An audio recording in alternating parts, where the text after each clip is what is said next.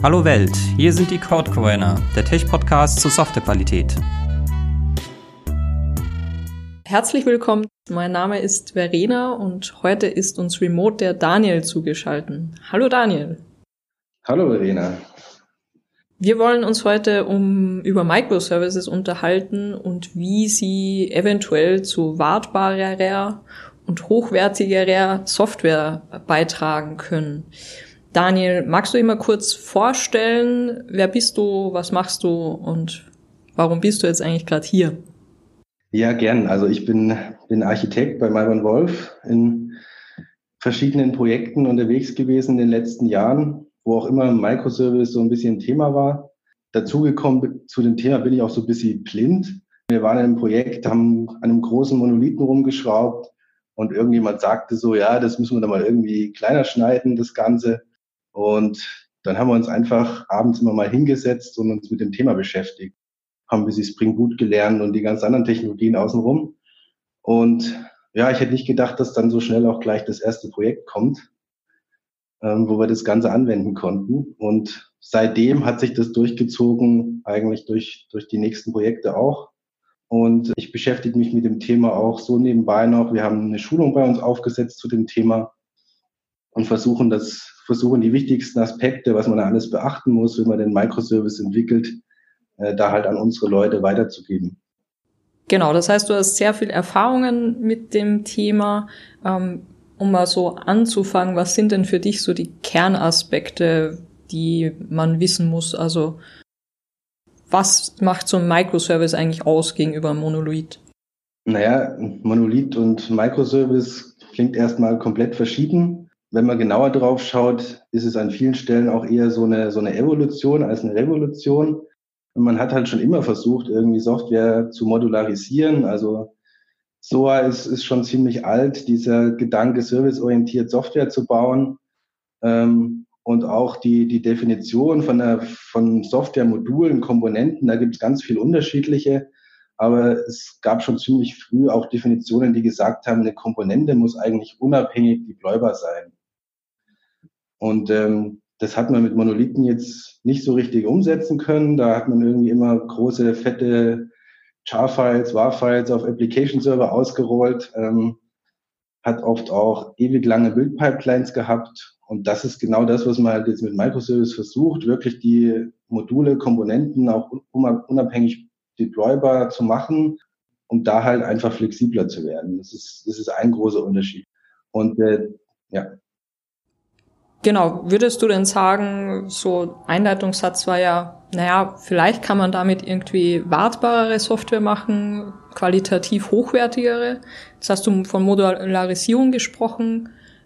Was ist so deine Erfahrung damit? Also hilft's, Software hochwertiger zu machen oder ist es nicht zwingend notwendig? Teils, teils, glaube ich. Also es ist halt immer das Bestreben als als Ingenieur irgendwas zu bauen, was Bestand hat, was, was irgendwie lang hält, was, was gut konzipiert ist, was man gut weiterentwickeln kann. In der Software bin ich mir da aber nicht so sicher, ob das, ob das immer der beste Ansatz ist. Es, das spielen halt sehr viele Effekte rein. Ich meine, Softwareentwicklung an sich ist Engineering, aber was Softwareentwicklung halt kompliziert macht, sind, dass da halt ganz viele Menschen beteiligt sind. Und Entwickler, das ist eine Kultur für sich. Äh, die wollen immer wieder was Neues ausprobieren. Die wollen nicht mit irgendwie 20 Jahre alten Technologien arbeiten. Und deswegen bin ich mir da nicht so sicher, ob das so gut ist, Systeme jetzt halt 20, 30 Jahre am Leben zu halten. Oder ob das nicht auch einfach gut ist, dass äh, so ein System mal stirbt und irgendwann neu gebaut wird. Und da haben natürlich Microservices einen Vorteil, weil das, was ich da neu bauen muss, sind irgendwie viel kleinere Teile als bei einem Monolithen. Genau, und man könnte jetzt auch auf andere Technologie umsteigen. Also auch das wäre mit Microservices einfacher möglich. Ja, richtig. Also bei einem Monolithen schafft man das irgendwie kaum, weil das halt ein enormer Aufwand ist, den gesamten Monolithen auf eine neue Technologie zu heben. Also selbst sowas Einfaches in Anführungsstrichen wie der Austausch von einem Persistenzlayer, selbst das ist, ist kaum machbar in einem Monolithen. Und im Microservice habe ich die Chance, einfach mal in einem Service zu experimentieren, was Neues auszuprobieren, schauen, ob sich das bewährt und dann Stück für Stück vielleicht andere Services da auch auf die neue Technologie zu heben oder komplett neu zu bauen, weil sich vielleicht auch fachliche Anforderungen inzwischen geändert haben. Das hört sich theoretisch alles so schön an. Was sind deine Projekterfahrungen? Also hast du das tatsächlich dann auch schon mal gemacht, in dem Projekt zu sagen, keine Ahnung, Technologie XY wird jetzt aber irgendwie doof oder der Persistenzlayer muss ausgetauscht werden oder oder und man macht es dann mit einem weiteren Microservice anders? Ja, ich hatte letzt, Anfang letztes Jahr ein Projekt, ähm, ähm, das ist eigentlich so eine Migrationsgeschichte eher von einem Monolithen Richtung Microservices. Inzwischen sind es auch schon über 50 Microservices geworden. Aber am Anfang stand eigentlich eher so ein großer Service und war noch auf eher alten Technologien, äh, Java Enterprise mit ähm, Pachara. Und daraus wurden halt Stück für Stück kleinere Services rausgeschnitten, weiterhin mit derselben Technologie. Und Stück für Stück dann der Pachara gegen den Pachara Micro ausgetauscht, in den Docker-Container gepackt. Und irgendwann, wo ich dann ins Projekt bin, war man, war man an dem Punkt, wo wir gesagt haben, jetzt wollen wir auch komplett neue Technologie ausprobieren und eher auf Spring Boot setzen, weil das einfach leichtgewichtiger ist und haben dann halt angefangen, die neuen Services in Spring Boot zu bauen. Das hat super funktioniert. Ähm, man hat dann natürlich erstmal zwei Technologien parallel im Projekt, weil was wir nicht getan haben, ist die bestehenden Services auf, auf Spring Boot umzubauen. Also das, der Aufwand, so einen einzelnen Service umzubauen, ist zwar geringer bei einem Monolithen, aber in Summe ist er halt trotzdem relativ hoch, wenn man jetzt irgendwie alle Services umbaut. Und das haben wir dann auch nicht getan. Ja, ich war ja auch schon mal in einem Projekt, wo wir mit Microservice gearbeitet haben. Ich fand es als Entwickler total schön, in die Fachlichkeit einzusteigen, weil sie eben relativ feingranular bei uns geschnitten waren.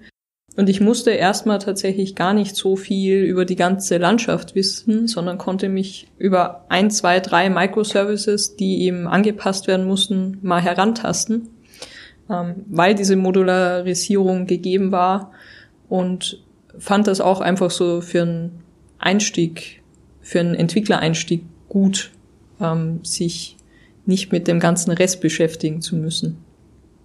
Ja, das ist für die Entwicklung natürlich ein großer Vorteil. Also auch wenn man jetzt reinkommt in ein neues Projekt und einfach eine neue fachliche Anforderung hat und schon klar ist, ja, okay, kann man am besten einen neuen Service umsetzen, dann ist das natürlich sehr angenehm, weil man muss sich erstmal paar Schnittstellen vielleicht noch beschäftigen, aber kann sich voll und ganz auf seinen Service konzentrieren und äh, muss nicht erstmal den kompletten Monolithen verstehen, der da entstanden ist und erstmal verstehen, ja, okay, in, welches, in welche Komponente kommt das jetzt rein? Aufpassen, dass man keine zyklischen Abhängigkeiten einbaut und was weiß ich nicht alles besteht natürlich schon auch so ein bisschen die Gefahr, du hast es gerade angedeutet, dass man dann sehr viele unterschiedliche Technologien auch haben könnte. Vielleicht ist das aber auch gar nicht so schlimm. Ich meine, wenn man einen Microservice hat, der alt ist und vielleicht auch irgendwie fast Legacy-Code äh, beinhaltet, aber den man nie wieder anfassen muss und der erstmal läuft, kann man den ja auch mal nur laufen lassen, ohne dass man ihn wohin migriert, oder? Naja, in der Theorie klingt das ganz gut. In der Praxis schaut das schon ein bisschen anders aus, ähm, weil die Welt entwickelt sich weiter. Also selbst wenn man jetzt keine neuen fachlichen Anforderungen hat, ähm, kommen oft neue äh, nicht funktionale Anforderungen dazu. Beispiel wieder das, das letzte Projekt, wo wir die Spring Boot Service eingeführt haben. Dort ähm, stand zusätzlich auch noch eine Migration an von einem Cloud-Anbieter auf einen anderen. Okay. Und äh, damit auch eine Migration von Plain Docker auf Kubernetes. Was bedeutet, dass die Deployment Pipeline angefasst werden muss und was aber auch bedeutet, dass die, die Services selber angepasst werden müssen, weil wir auf einmal Anforderungen haben, wir wollen ein Monitoring über Prometheus machen. Das heißt, auch die alten Pachara-Services müssen angefasst werden, müssen dafür entsprechende Endpunkte bereitstellen, damit das Monitoring funktioniert. Und damit, ähm, sowas kommt ständig. Das heißt, man muss diese Services auch weiter pflegen, zumindestens von der Technik her. Und braucht auch weiterhin das Know-how im Team. Das ist halt auch das Entscheidende äh, weswegen wir dann auch gesagt haben, wir hatten so ein Experiment noch gemacht und auch noch Micronaut ausprobiert in einem Service und haben dann aber gesagt, nee, also drei verschiedene Technologien sind uns zu viel, um halt auch dieses Wissen im Team zu halten und das weiterhin zu betreuen und wir bleiben jetzt erstmal bei Spring Boot und wenn man vielleicht irgendwann mal die Pachara Services los wird, dann kann man vielleicht die nächste neue Technologie ausprobieren. Ja, hast du denn auch Erfahrung gemacht, ähm, dass tatsächlich ein Microservice dann auch einfach mal weggeworfen wurde oder neu geschrieben wurde? Oder migriert man dann drum herum und schaut, dass man ihn auf das neue Setup kriegt? Weil eigentlich wäre schon der Hintergedanke, er ist klein genug, dass man ihn gegebenenfalls wegwerfen kann. Ja, also was heißt klein genug, um ihn wegzuwerfen? Es, es kostet halt trotzdem Entwicklerzeit. Und Entwicklerzeit ist halt einfach das, was am knappsten ist in so einem Softwareentwicklungsprojekt. Und ähm, ich lasse natürlich die Entwickler lieber neue Features bauen, als irgendwie ein Feature, was ich gerade schon habe, äh, nochmal neu entwickeln zu lassen. Das, das tue ich eigentlich nur, wenn ich irgendwo Schmerzen habe. Ähm, weswegen ich auch die Erfahrung gemacht habe, dass man alte Services nicht so einfach wegwirft. Also es muss wirklich der Schmerz da sein, es muss wirklich der Bedarf da sein, das zu tun. Ja. Natürlich einfacher, als es bei einem Monolithen zu tun, das stimmt schon, aber es ist halt trotzdem Aufwand. Also Hintergrund der Frage war, ich habe diese Erfahrung tatsächlich gemacht in einem Projekt. Und wie du richtig sagst, also wir hatten einen Microservice, der uns richtig Schmerzen bereitet hat. Irgendwie hat den keiner mehr fachlich so richtig verstanden, was der ähm, tut. Und wir haben dann einfach eine neue Variante daneben hingestellt. Ähm, das klingt erstmal so einfach. Man erspart sich irgendwie Datenmigration, haben dann erstmal Persistenz aufgebaut und dann so stetig weiterentwickelt, aber bis das Ding dann tatsächlich mal abgelöst wurde, hat es sich schon so ein paar Monate tatsächlich hingezogen. Also war jetzt kein einfaches, ich werf das mal weg und ähm, stelle es neu daneben hin. Das wäre, glaube ich, ein bisschen utopisch. Ja, das wäre wär schön, wenn das wenn das so einfach wäre. Ja, ich, ich finde trotzdem halt, man, man, man legt sich nicht so stark fest wie mit einem Monolithen. Man hat mehr Freiheitsgrade. Ähm, klar, wenn man jetzt die Services noch kleiner schneiden würde, wäre es irgendwie noch einfacher, ein neu zu bauen. Nur da ist halt wieder meine Erfahrung, wenn man zu klein schneidet, dann hat man an vielen anderen Stellen Komplexität ins System. Das heißt, es ist immer, immer so ein Trade-off auch. Und ja, dann, dann wächst halt auch die, die Logik in so einem Service und es, er wird komplexer und auch da braucht man wahrscheinlich ein paar Wochen, um den neu zu bauen. Ist immer noch besser als bei Monolithen, wo man vielleicht ein paar Jahre braucht. Also das ist schon mal aus meiner Sicht ein großer Fortschritt. Definitiv. Jetzt hast du gerade ein interessantes Thema angesprochen, die Anzahl an Microservices. Jetzt lässt sich das natürlich nicht so pauschal sagen. Irgendwie fünf sind gut und 50 sind schlecht. Aber du hast es gerade erwähnt, also man mit der Menge an Microservices kommt andere Komplexität dazu. Ja, welche denn? Naja, also was halt ganz schnell passiert, ist, dass man dann total viel vernetzte Kommunikation in seinem System hat. Das passiert auch gerade dann, wenn man halt nicht so richtig auf sein Schnittstellendesign achtet. Was für mich einer der wichtigsten Aspekte bei der Entwicklung von Microservices ist, dass man halt saubere Schnittstellen definiert. Und dann kommt halt der Effekt, ja, okay, ich brauche irgendwie Logik aus einem anderen Service, ich brauche Daten an einem anderen Service, ja, dann binde ich den halt mal schnell an. Ist ja mit den heutigen Tools nicht mehr so schwierig, da irgendwie eine Schnittstelle anzubinden. Und dann hat man aber die Komplexität äh, in der Analyse, im Betrieb, um irgendwelche Fehler zu finden. Ähm, unter Umständen hat es auch andere negative Auswirkungen, weil Vorgänge jetzt auf einmal viel länger dauern, weil eine lange Kette an Microservices beteiligt ist, um halt irgendeinen fachlichen Use Case zu erfüllen. Das sind halt alles Schwierigkeiten, mit denen man dann zu kämpfen hat. Bei Microservices ist ja auch mit der Vielzahl an Microservices dann das Thema Eventual Consistency und damit steigt ja auch gefühlt die Komplexität nochmal sehr stark, richtig? Ja, es ist halt erstmal ein komplett neuer Aspekt, mit dem man sich da beschäftigen muss. Ähm, das hat man natürlich bei seinen Monolithen nicht gehabt. Da hat man eine große, fette Datenbank, wo alles drin gespeichert wurde. Datenmodelle mit Hunderten bis Tausenden Klassen. Was natürlich da auch eine Komplexität ist, die man nicht unterschätzen sollte. Aber genau dieses Datenmodell verteilt sich jetzt halt. Und gerade wenn man da irgendwie Abhängigkeiten hat, sprich Daten, die man irgendwie an verschiedenen Stellen braucht und die man irgendwie verteilen muss, ähm, dann hat man das Problem, dass man das Verteilen halt nicht ähm, zack auf den Punkt hinbekommt, sondern dass das halt eine Weile braucht, die die Daten synchronisiert sind. Das heißt, ein Service beantwortet vielleicht eine Anfrage noch mit, mit alten Daten, wo ein anderer Service schon die neuen hat. Da muss man sich halt genau Gedanken machen, was das für Auswirkungen hat.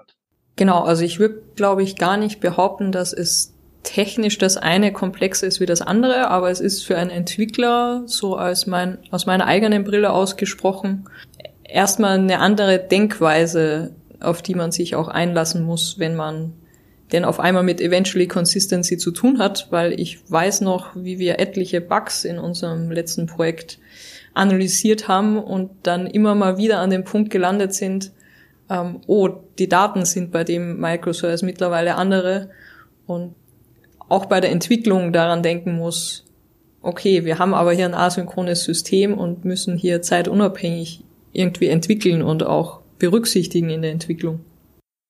Ja, definitiv. Also da muss man genau drüber nachdenken.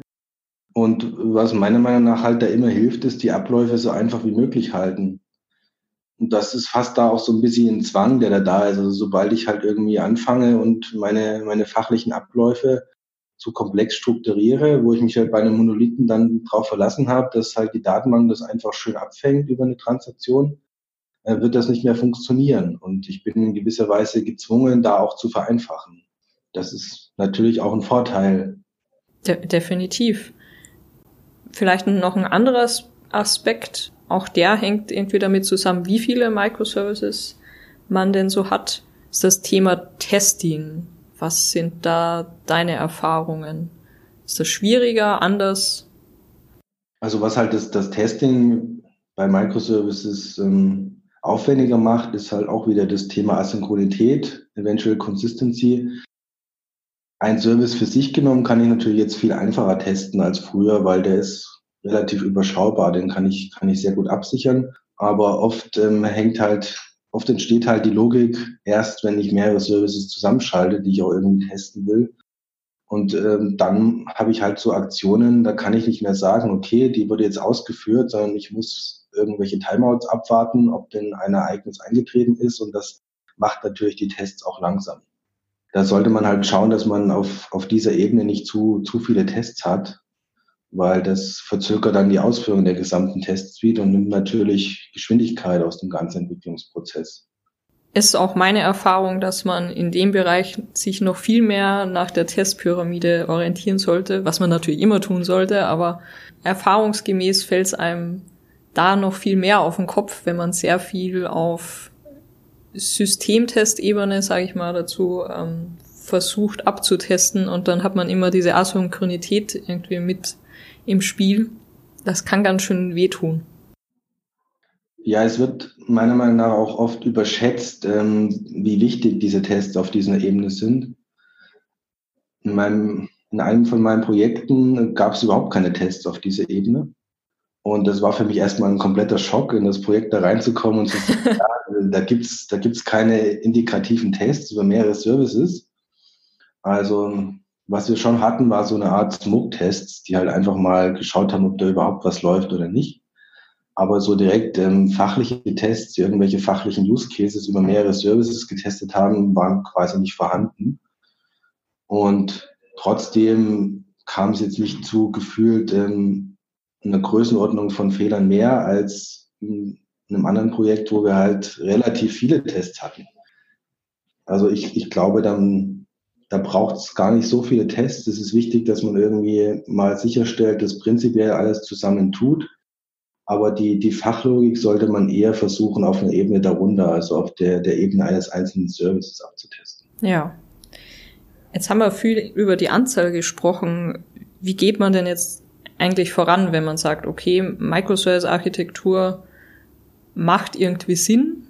Also zum einen die Frage, wann eher Microservices und wann tut's auch ein Monolith?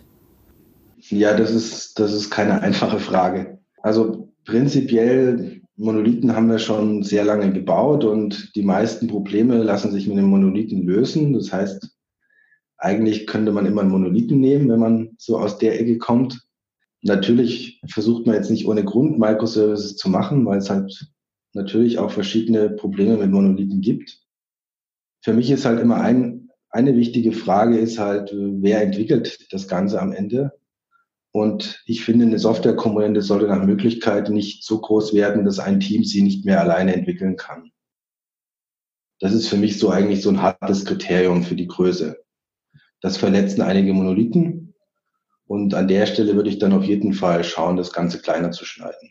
Wenn wir jetzt bei Microservice sind, äh, hat man natürlich dann eher, dass ein Team gleich mehrere Microservices entwickelt und es wird, wird kleiner.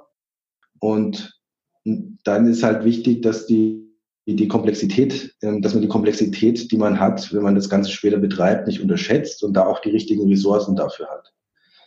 Also wenn ich jetzt ähm, in meiner IT kein Know-how habe, um äh, irgendwie Kubernetes zu betreiben und mit den ganzen Technologien umzugehen, dann brauche ich nicht mit Microservices anzufangen. Wenn ich kein Infrastructure as Code mache, dann brauche ich nicht mit Microservices anzufangen.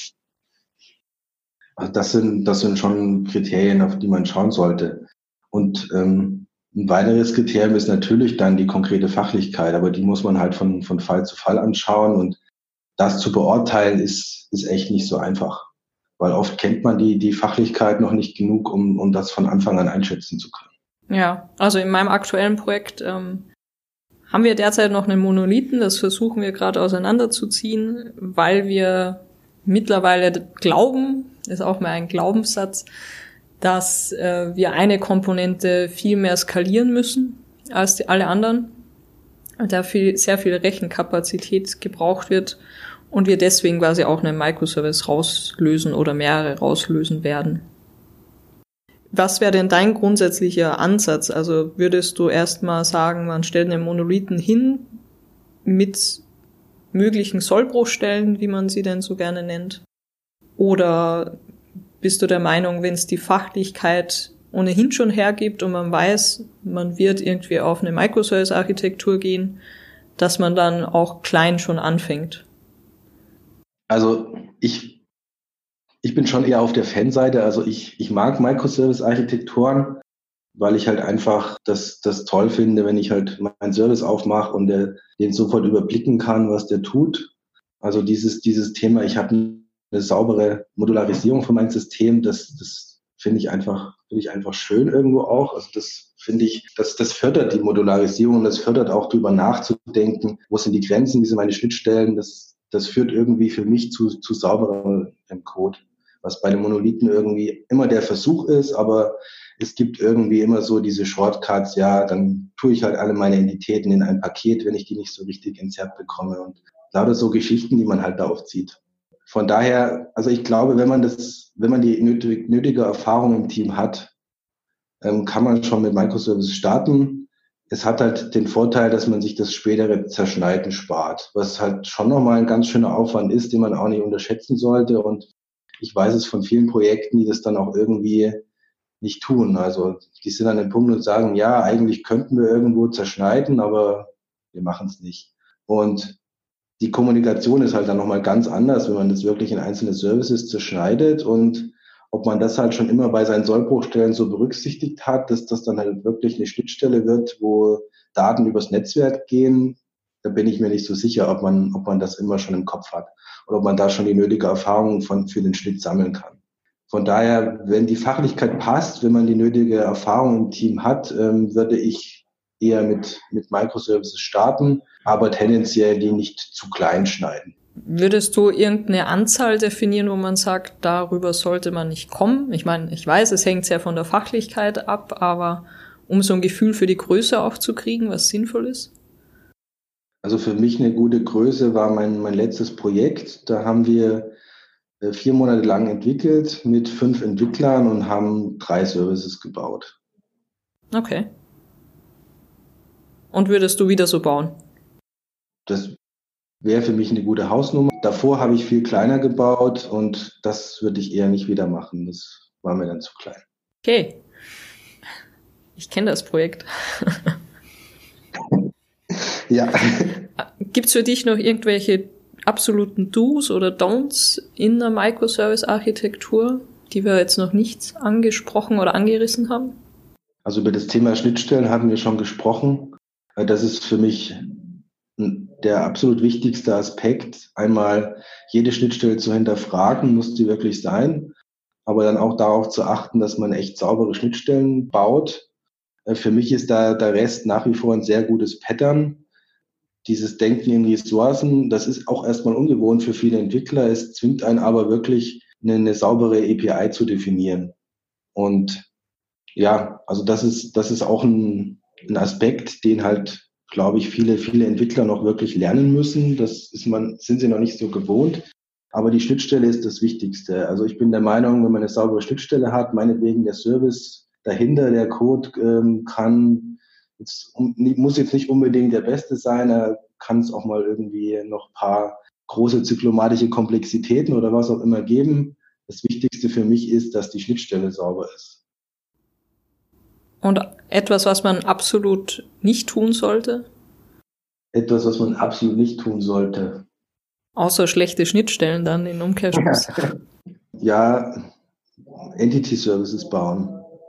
Ja. Also das ist halt auch nochmal gerade für Leute, die aus der Monolithenwelt kommen, passiert halt dann ganz schnell, dass man irgendwie so einen Service baut, der halt irgendwie, man sagt, ja, okay, don't repeat yourself, der muss die absolute Hoheit haben über meine Nutzerdaten oder über meine, über meine Rechnungsdaten. Und ähm, jetzt kommt kommen ganz viele andere Services, die brauchen genau diese Daten und ja, greifen dann halt einfach bei Bedarf drauf zu. Das heißt, ähm, wir haben eigentlich nichts gewonnen gegenüber vom Monolithen. Wir haben dieselbe Struktur, dieselbe Komponentenstruktur, wie wir es im Monolithen gebaut hätten, haben die gleichen Abhängigkeiten, aber was jetzt halt dummerweise dazu kommt, ist, im Monolithen passiert so ein Aufruf im selben Prozess zwischen den Komponenten. Jetzt geht das alles übers Netzwerk. Also das sollte man definitiv nicht tun. Passiert aber ganz schnell, wenn man nicht aufpasst. Das heißt, wie sollte man es stattdessen schneiden? Also ich bin großer Fan von Eventstorming und sich damit mal einen Überblick zu machen, welche Ereignisse fließen durch mein System und ähm, das haben wir halt mal genau zu modellieren und dann versuchen halt einzelne fachliche Abläufe rauszuschneiden und die in separate Services zu packen. Ich glaube, das wäre jetzt schon der ideale Abschluss. Jetzt käme nämlich so die Frage, wenn ich mich näher mit Microservice-Architekturen auseinandersetzen will und wie ich sie modelliere, jetzt hast du schon von Eventstorming gesprochen, was wären denn für dich so empfehlenswerte ja, Schulungen, Konzepte, Literatur, Konferenzen? Machst selbst eine Schulung, ich weiß, die ich nur sehr empfehlen kann. Aber hast du da noch irgendetwas für unsere Zuhörerinnen und Zuhörer, wo du sagst, Schaut euch das mal an, wenn ihr euch für das Thema interessiert. Ja, also das, das Wichtigste ist halt, dass man weiß, was, was es heißt, eine gute fachliche Architektur zu definieren. Was, was spielen da alles für Aspekte rein? Wie, was habe ich für Möglichkeiten, meinen Code zu strukturieren? Ja, Schichten, vielleicht mal Onion-Architektur anschauen, hexagonale Architektur auch was gibt es irgendwie für Artefakte, für Patterns, wenn man, wenn man seinen Code designt, ähm, Design Patterns. Also das ist auch, sind auch die, die wichtigen Aspekte. Was macht eigentlich eine Architektur aus und wie bilde ich meine Fachlichkeit darauf ab? Eventstorming ist da halt ein, ein gutes Mittel, um da einzusteigen. Domain-Driven Design geht dann noch, ein, noch einen Schritt weiter, wenn man sich damit mal näher beschäftigt. Für mich steht in einer guten Architektur immer die Fachlichkeit im Mittelpunkt.